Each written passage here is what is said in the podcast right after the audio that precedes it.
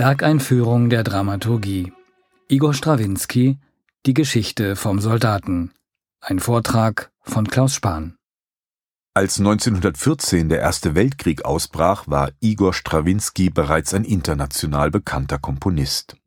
Er hatte die Ballette Petruschka und Feuervogel geschrieben, der spektakuläre Pariser Uraufführungsskandal um Le Sacre de Pintron lag hinter ihm und war bereits Vergangenheit, weil die Aufführung einer Konzertversion von Sacre im April des Kriegsjahres 1914 in Paris ein großer Erfolg wurde.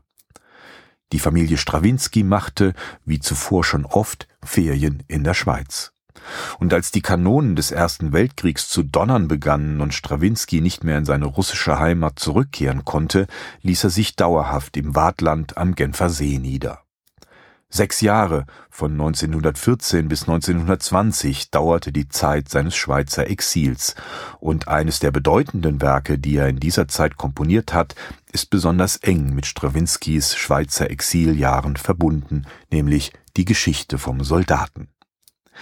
Der Dirigent Ernest Ansermet, ein Freund Strawinskys, hatte den Komponisten mit dem Wadländer Dichter Charles Ferdinand Ramu zusammengebracht, der, anders als der kosmopolitische Russe, ein bodenständiger Charakter war. Die beiden schlossen Freundschaft, wanderten im Wadland, saßen gemeinsam beim Wein und arbeiteten zusammen. So entstand unter anderem die Geschichte vom Soldaten mit Ramu als Textdichter und Strawinski als musikalischem Schöpfer. Die Situation in der Schweiz hatte einen wesentlichen Einfluss auf das Format und den Charakter der Komposition. Strawinskys Karriere stockte in den Kriegsjahren, internationale Kompositionsaufträge waren nicht in Sicht, und als 1917 die russische Oktoberrevolution ausbrach und die letzten Einnahmequellen aus Russland versiegten, war der Exilant auch materiell nicht mehr auf Rosen gebettet. So kamen Ansermet, Strawinski und Ramu auf die Idee, eine Art Wandertheater zu gründen, mit dem sie von Ort zu Ort ziehen und ohne großen Aufwand in einfachen Lokalen spielen wollten. Die Geschichte vom Soldaten ist das Stück zu dieser Idee, extrem reduziert in der Wahl der theatralischen und musikalischen Mittel, angelegt als eine Mischung aus Märchenerzählung, Moritatenvortrag, Schauspiel und Instrumentalkonzert.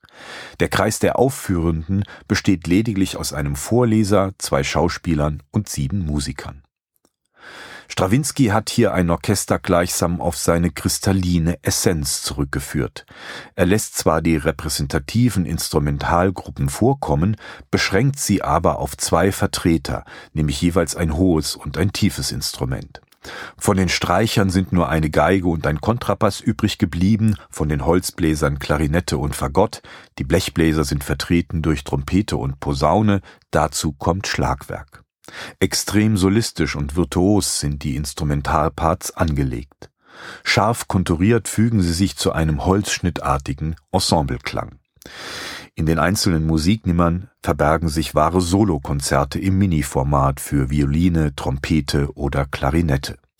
Stilistisch lässt Strawinski Elemente aus der Unterhaltungsmusik der damaligen Zeit einfließen. Es tauchen Tango, Ragtime und Walzer auf, aber beispielsweise auch ein Choral, der messerscharf ausbalanciert ist zwischen Inbrunst und Groteske. Die musikalische Reduktion ist freilich nicht nur aus äußerer Not geboren, sie entspricht Strawinskys ästhetischen Präferenzen zu dieser Zeit.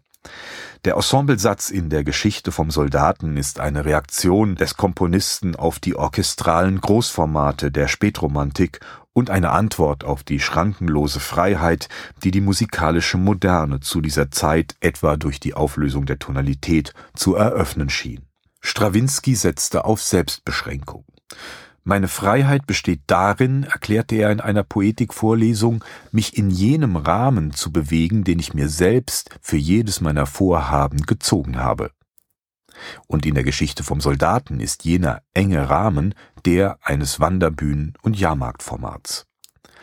In dieser reduzierten Form eines bewusst armen Theaters versteckt sich aber theatralisch viel Neues und höchst Originelles. So platziert Strawinski die Musiker auf der Spielfläche, macht sie auf anti-illusionistische Weise zum sichtbaren Teil des szenischen Gesamtgeschehens und geht mit der Einführung eines Vorlesers überhaupt auf Distanz zum identifikatorischen Theater der emotionalen Einfühlung. Gesungen wird in der Geschichte vom Soldaten sowieso nicht. Und die Sprechpartien changieren raffiniert zwischen erzählter Handlung, wörtlicher Rede und Kommentar. Da werden Parallelen zu Bertolt Brechts epischem Theater erkennbar, obwohl der seine Theatertheorie erst später in den 20er Jahren entwickelt hat.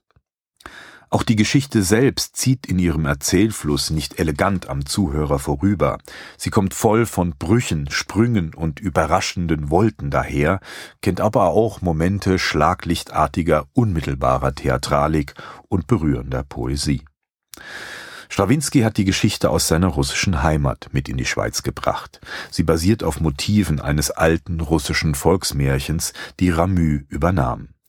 Ein Soldat verkauft dem Teufel seine Geige im Tausch gegen ein Buch, das Reichtum und Erkenntnis verspricht. In den Fängen des Teufels kommt dem Soldaten die Heimat, der Bezug zur Wirklichkeit und die Fähigkeit zu lieben abhanden. Die Geige steht sinnbildlich für die Seele, die der Teufel dem Soldaten abgeluchst hat. Die Stimmungslagen des seiner Heimat entfremdeten, entwurzelten, weltverlorenen Soldaten waren Strawinski im Schweizer Exil wohl vertraut. Mit der Geschichte vom Soldaten hat er sich auch manchen Schmerz seines Exildaseins von der Seele geschrieben. Eine Stunde nur dauert das Stück, mag auf den ersten Blick wie eine Petitesse wirken, ist aber ein vollgültiges und wegweisendes Werk im Schaffen Strawinskys und als Musiktheater ein Meisterwerk allererster Güte.